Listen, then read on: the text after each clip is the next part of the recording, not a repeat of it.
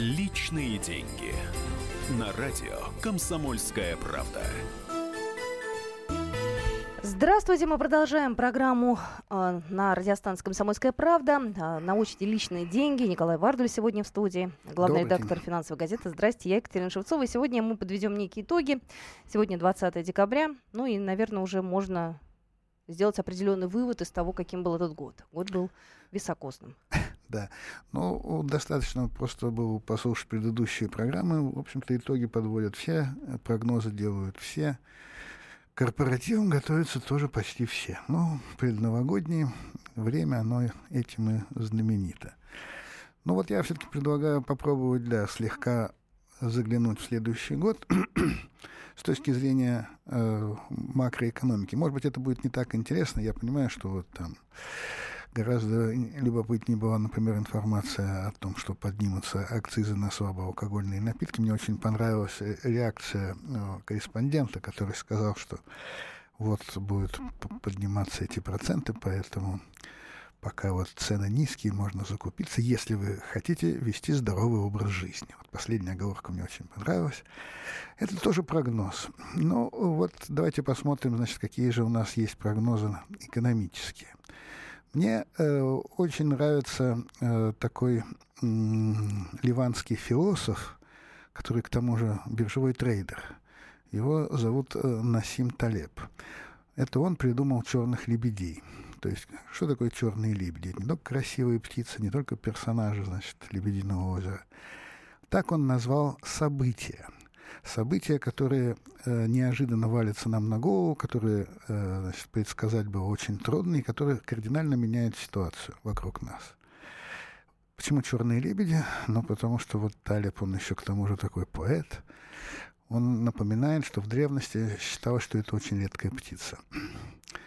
Ну так вот, э, черный цвет, он такой немножко э, тревожащий. И принято считать, что черные лебеди это исключительно какие-то вот катаклизмы, которые сыпятся на нас неожиданно, и от этого становится только хуже.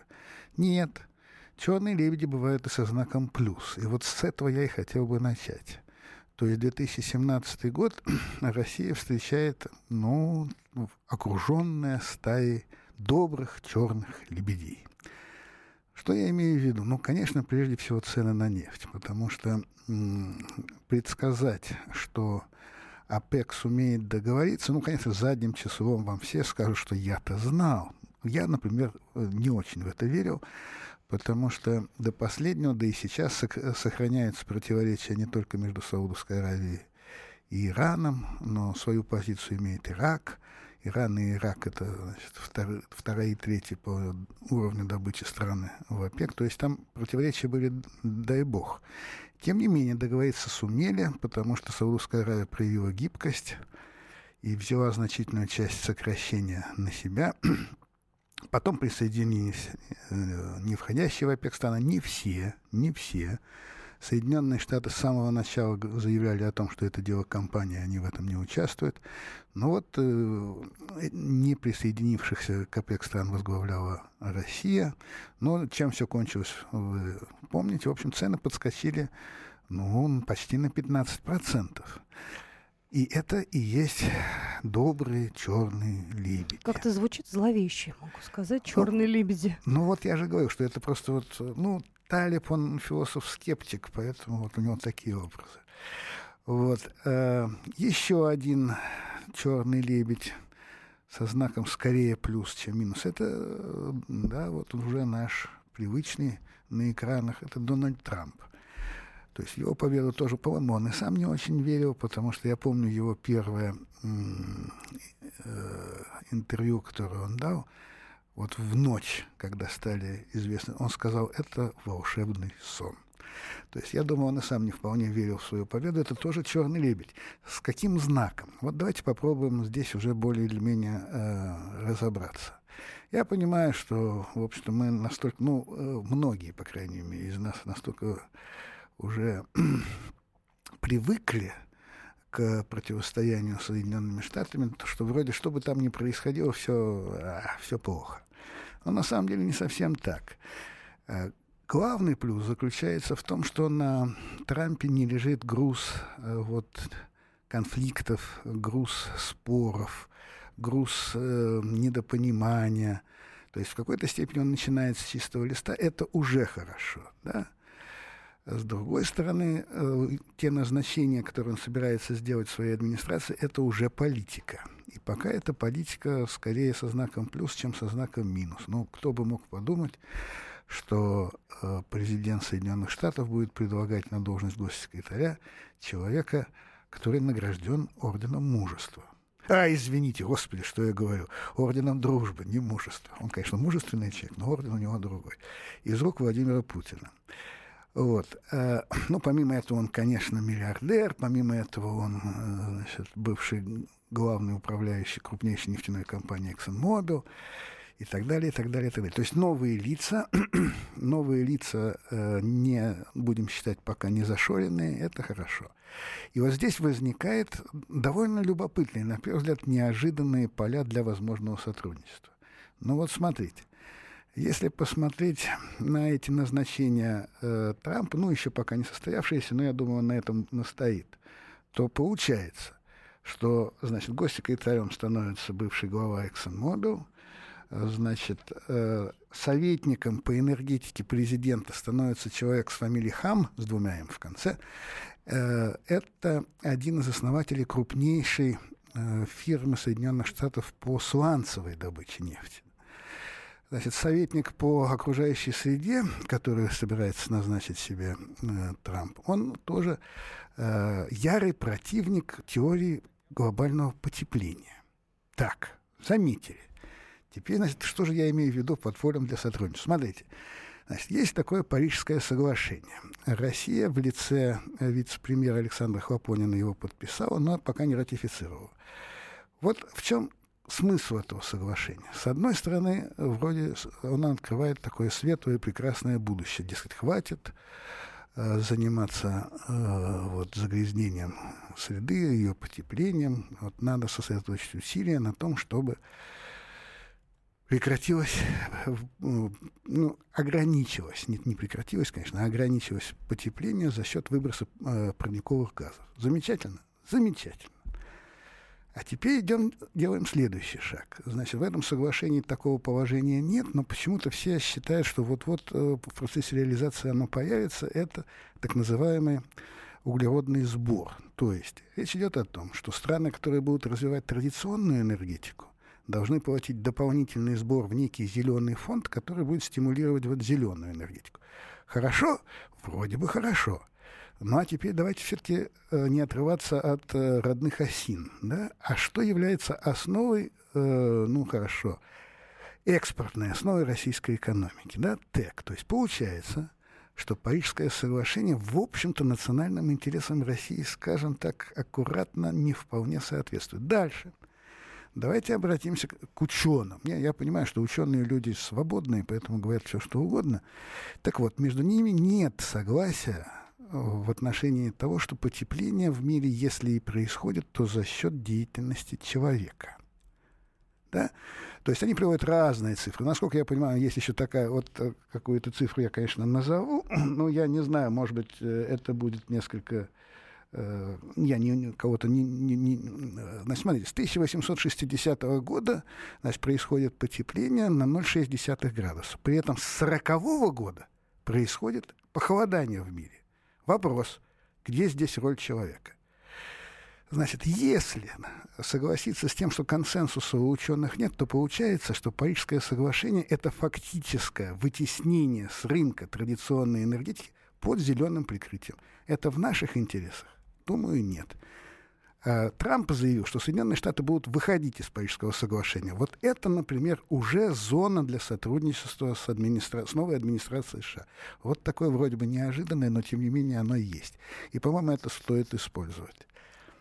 Ну, я думаю, что если у наших слушателей есть предложения на а, то, что может быть действительно самым ярким событием года в плане экономики, они могут прислать нам сообщение в наш WhatsApp 8967 200 ровно 9702. Мы вот с удовольствием все ваши сообщения зачитаем. Конечно. И я напоминаю, что мы продолжим через пару минут. В студии Николай да. Вардуль и Екатерина Шевцова.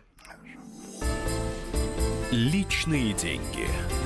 На радио «Комсомольская правда». Радио «Комсомольская правда». Более сотни городов вещания и многомиллионная аудитория.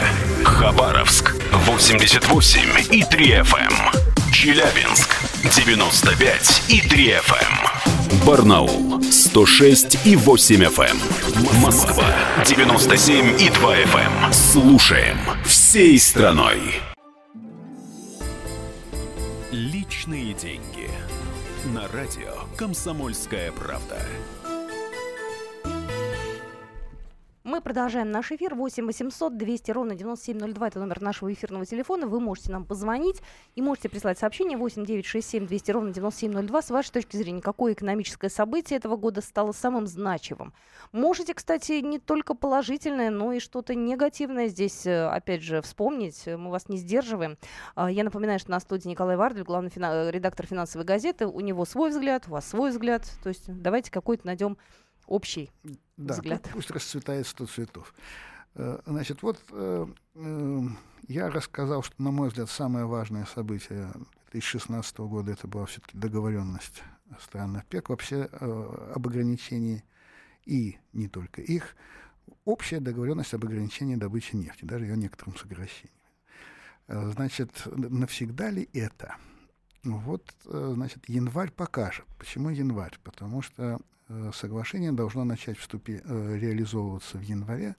Соответственно, где-то во второй половине января уже можно будет понять, соблюдают ли страны принятые на себя договоренности или нет. В общем-то, э, такой стопроцентной уверенности, что все пойдут вот в ногу и одним и тем же темпом, нет. Но, в общем-то, будем надеяться. Да? Здесь есть еще один поворот. Вы знаете, вот чем мне нравится экономика? Она всегда находит баланс. То есть не бывает так, чтобы что-то было вот э, только хорошо или только плохо. Казалось бы, что плохого в том, что вот цены сейчас высоки? Я не буду говорить о том, что это дестимулирует там какие-то наши внутренние реформы. Нет, я скажу совсем о другом. В рамках все того же ТЭКа. Смотрите, когда цены на нефть были низкие, то э, реализовывать крупные инвестиционные проекты, скажем, в области нефтедобычи, не было никакого резона. Да? То есть они бы не окупились, и инвестиции бы пропали.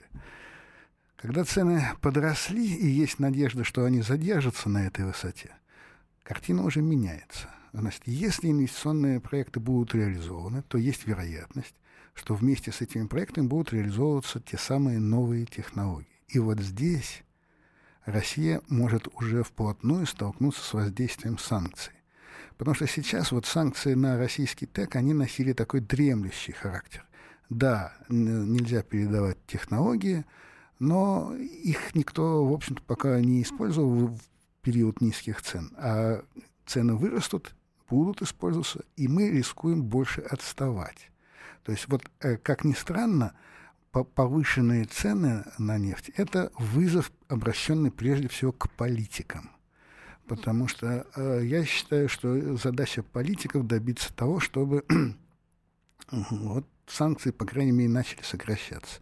Пока этого не происходит, вы знаете, что буквально сегодня в официальном журнале Евросоюза опубликовано значит, решение о том, что антироссийские санкции продолжаются на очередные полгода, до до середины лета. А мы ожидали какого-то нет, другого? Нет, нет, нет, нет, здесь ничего, конечно, неожиданного нет. Но... А почему не сразу там на пару лет уже не за... Ну и слава богу, что они этого не делают на пару лет. То есть это... Э, это одной... же очевидно, что продлится. Я с... А на следующие полгода для вас очевидно, что продлится? Я уверен, да.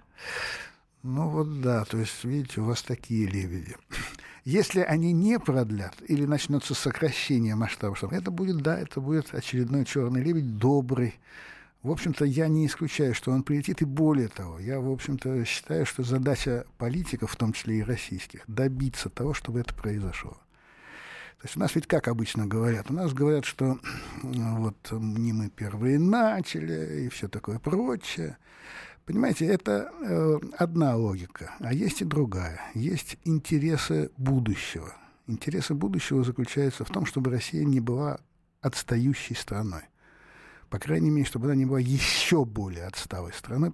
Технологически мы и так довольно отсталы, давайте смотреть правде в глаза. Да? И вот для решения этой задачи, для решения будущего, по-моему, оно гораздо важнее вот этого спора, кто там первый начал, И вот, значит, раз они, то и мы. Вот, понимаете, вот логика противостояния, она редко бывает продуктивной. Потому что если эту кривую, если эту спираль раскручивать, то можно зайти очень далеко. Вот сейчас, слава богу, как мне кажется, мы ее уже начинаем потихоньку раскручивать в обратную сторону, о чем свидетельствует хотя бы такой важный документ, каким является российский трехлетний бюджет, в котором, э, в общем, довольно резко сокращены военные расходы.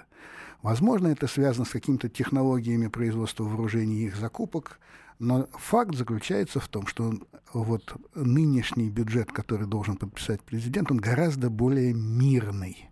И это хорошо. На мой взгляд, это хорошо. Это шаг в сторону от конфронтации, а это то, что нужно. Вот.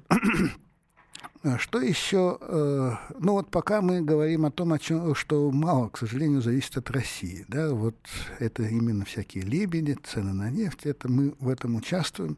В какой-то степени все это, конечно, без нас не обходится, но не мы здесь первая скрипка. А что же зависит, собственно, от нас? Да? Вот э, что должно произойти в российской экономике и где это э, вот где этот знак, за который можно ухватиться. То есть вот случилось, не случилось. Ну, значит, все мы ждем, что экономика будет расти, э, и все мы понимаем, что что-то здесь должно произойти для того, чтобы все-таки вот этот рост случился. Ну вот смотрите, с 2015 года у нас происходит ситуация, когда прибыли российских компаний растут, они росли и в 2015, и в 2016, всех в среднем – а инвестиции не растут, наоборот, падают. То есть возникает ситуация, когда прибыли не конвертируются в инвестиции. Они конвертируются во что угодно, в дивиденды, в сбережения, но не в инвестиции. Вот эта ситуация долго продолжаться не может, потому что прибыли должны из-за чего-то расти. И, значит, есть аналитики на рынке, которые считают, что 2017 год это как раз и будет тот год, когда инвестиции должны начать расти, потому что иначе не будет вот, э, нужного компаниям уровня прибыли. Хорошо. Что нужно для того, чтобы росли инвестиции? Но здесь есть масса э, ответов на этот вопрос, начиная от довольно таких мудреных, от каких-то там сочетаний разных реформ, э, прорывов в улучшении инвестиционного климата. Все это, конечно, имеет значение точно имеет значение. Но есть и довольно простой критерий, о котором говорят, например, аналитики вот такого э, Сбербанк Investment Research, то есть это подразделение, которое возникло от слияния Сбербанка и Тройки Диалог, но неважно. В общем, это довольно авторитетная компания, она считает просто, она считает просто. Для того, чтобы этот вот поворот в сторону больших инвестиций случился, надо, чтобы ЦБ снизил ставку. Снизить ли ЦБ ставку?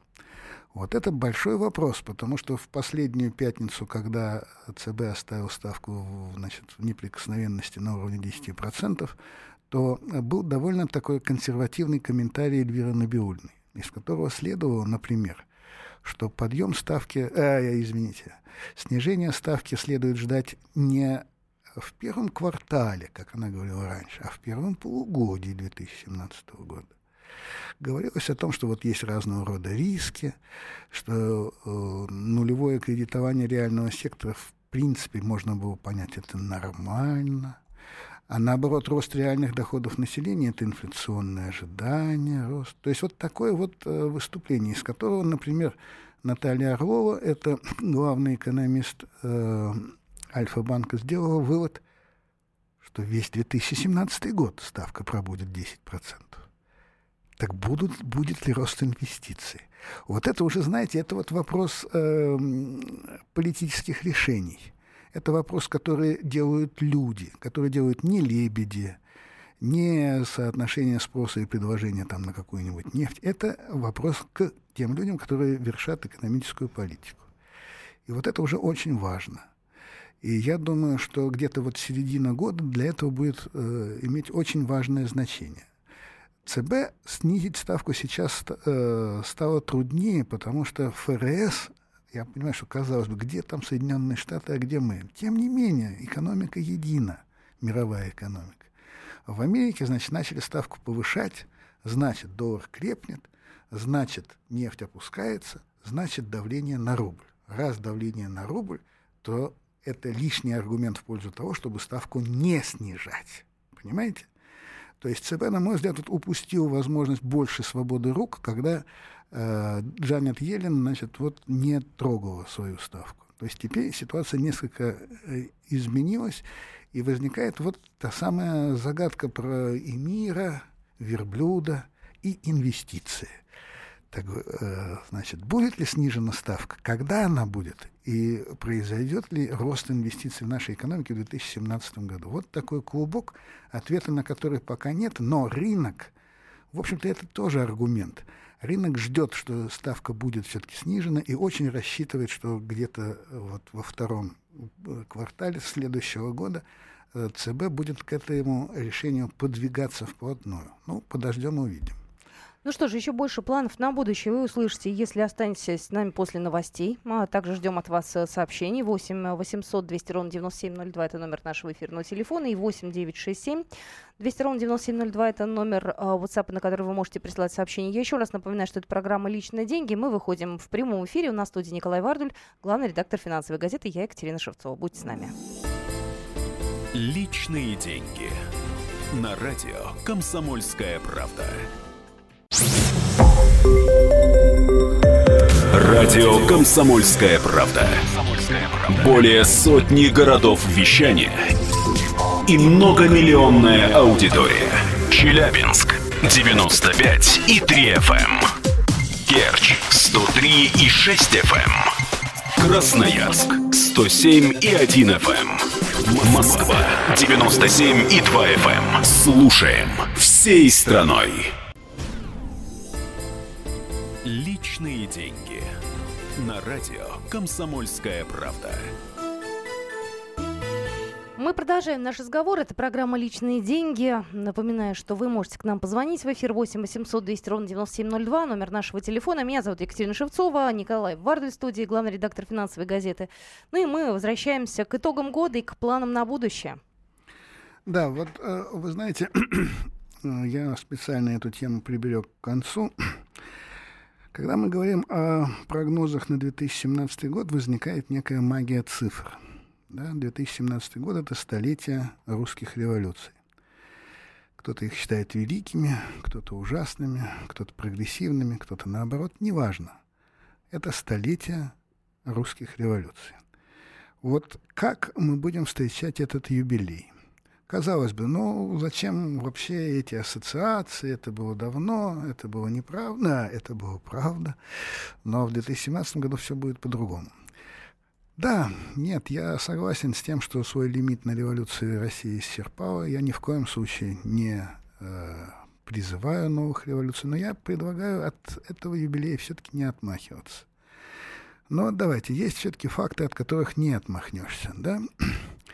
Э, мы их уже в эфире приводили, но я приведу их еще раз.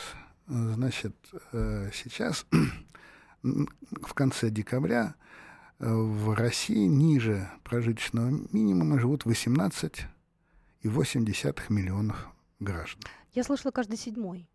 Ну, вот за... тут уже, тут дальше уже просто арифметика, тут каждый может посчитать сам, да, 18,8 миллионов граждан. Причем это оценка не, скажем, политически ангажированные Коммунистической партии Российской Федерации, не какой-нибудь еще политической силы, да, это оценка традиционно нейтрального швейцарского банка Credit Suisse. Вот он взял и посчитал. Это одна цифра. Вторая цифра от того же банка.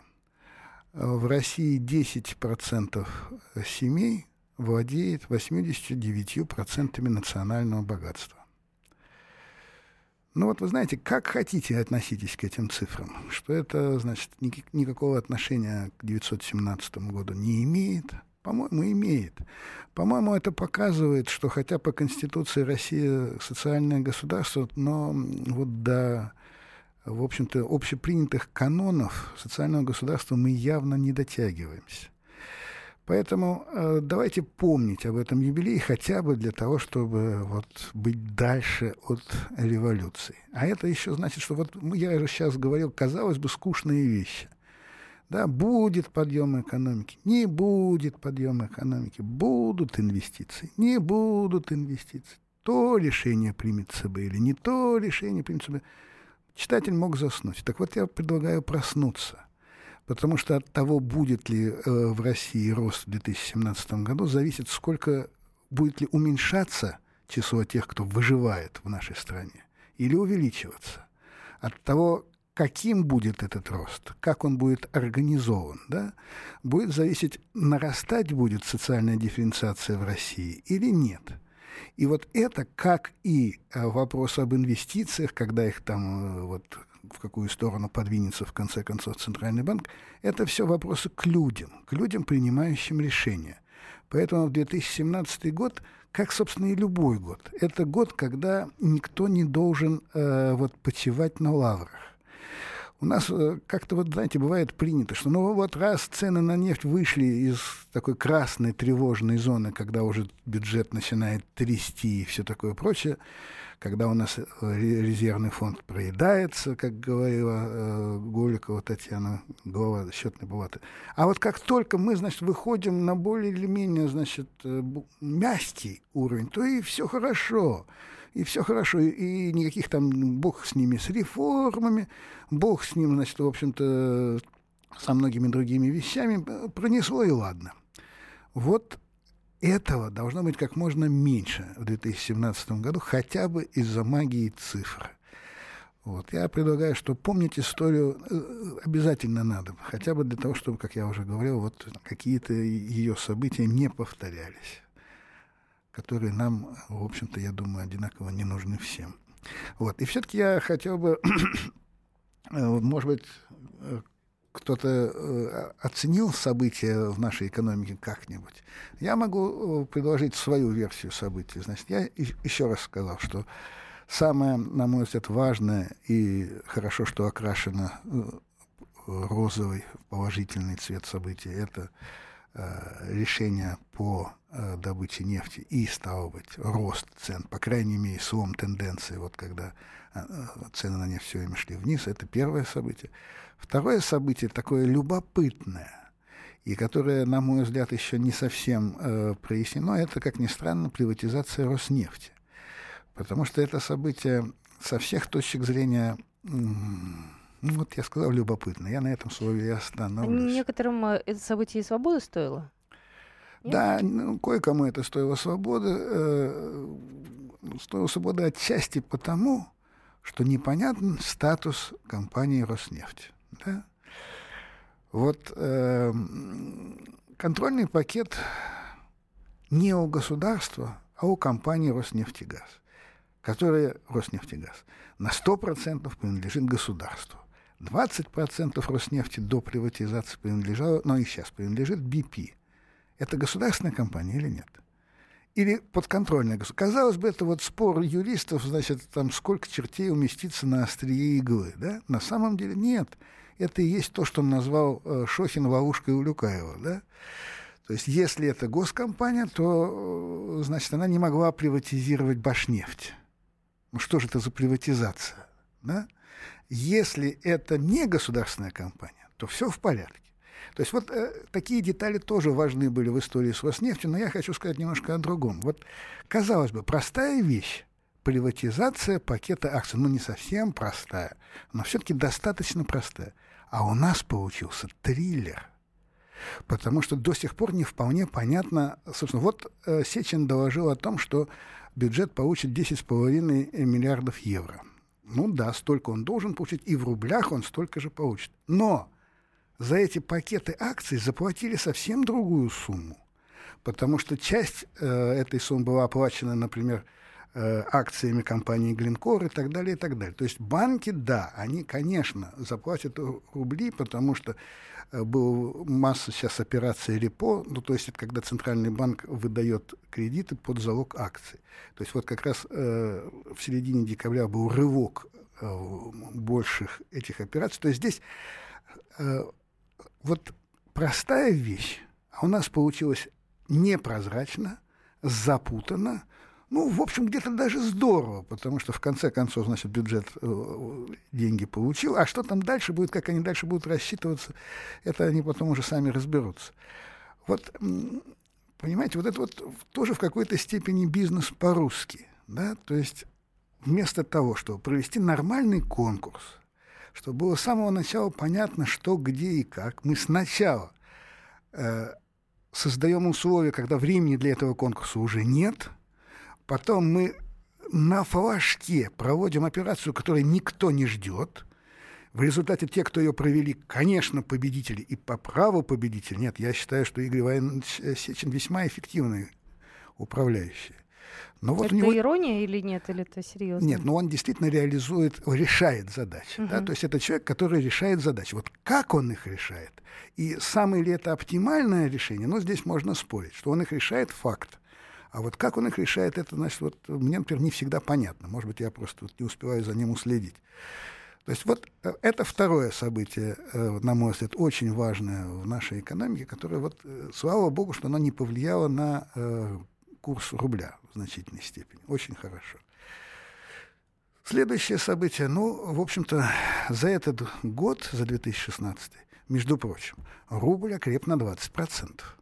Вот мы с вами, уважаемые слушатели, всегда очень бурно и, естественно, по это понятно, реагируем на то, что когда рубль падает, а когда он вот так вот э, растет, ну он, правда, не в один день вырос, и не в два, но все-таки он вырос. И мы как-то вот считаем, что хорошо, конечно, но вот э, нет такого же э, острого восприятия. То есть мы все-таки вот к несчастьям относимся острее, это, наверное, понятно. Вот. Тем не менее, вот это тоже событие. Да? То есть, с одной стороны, это для нас с вами, как потребителей, хорошо, потому что, ну, скажем, импорт подешеветь должен, что, в общем, наш уровень жизни несколько вырос вместе с рублем, да, с точки зрения экономики ситуация уже не такая благостная, потому что укрепившийся рубль — это сокращение возможностей для экспорта нашей экономики. У нас и так не очень большой потенциал экспорта, хотя он увеличился, и это тоже хорошо. Мы стали больше экспортировать зерна, это здорово. Мы стали больше экспортировать э, вот, программной продукции, это очень хорошо. То есть экономика э, наша меняется, ну, не так быстро, как нам бы всем хотелось, но все-таки прогресс налицо. И я очень рассчитываю на то, что вот эти положительные тенденции в 2017 году будут продолжены. Ну вот, кстати, президент э, России подписал федеральный закон о повышении с 1 июля 2017 года минимального размера оплаты труда. Повысили его на 300 рублей. Ну, а теперь 7 800. Но все-таки повысили. Но все-таки повысили, да. Да. То есть у нас ведь прожиточный минимум сократили, как вы помните. Был такой, да. да. Потом его повысили опять. Ну, а потом там... опять понизили. Да, то есть вот э, нет, э, игры э, всегда интересно смотреть, как э, цифры, они бывают гораздо интереснее букв. Хотя их меньше, чем букв. Вот, так что вот еще раз, я призываю э, серьезно относиться, казалось бы, к мелочам, о которых я вот, например, говорил, да, то есть вот все эти э, темы, там, повышение, снижение ставки, т -т -т -т -т -т -т -т, это не скучно, это совсем не скучно, потому что от этого зависит наша с вами жизнь. А я считаю, что наша жизнь должна быть лучше, богаче, надежней, и это зависит прежде всего не, не от этих, конечно, событий, от них тоже, но и от нас с вами. Вот от нашей жизнестойкости, от нашей уверенности в себе, от нашей конкурентоспособности. Желаю вам всем ее повышать в будущем году. Ну, у нас выбора нет, нам как-то придется выживать, нам надо будет все-таки не попадать вот в эту Выбора категорию. Нет, это залог успеха. Да. Каждый седьмой, да, находится за чертой бедности. Я не знаю, какие выводы сделает правительство, я не знаю, какие будут меры предприниматься. В любом случае, каждый из нас будет работать на благо своей семьи, своего личного дохода, своих личных денег. А значит, это на благо всех. Именно так это и устроено. Ну что же, мы, а, напоминаю, подвели только что, ну, я так, знаете, приклеилась к славе Николая Варделя, я сидела и слушала внимательно. Э, а, Николай Вардель подвел итоги года. Э, ну, напоминаю, что личные деньги всегда открыты для вас. Слушайте нас в прямом эфире с часу до двух на радиостанции «Комсомольская правда». Прощаемся с вами. Всего доброго. Личные деньги на радио «Комсомольская правда».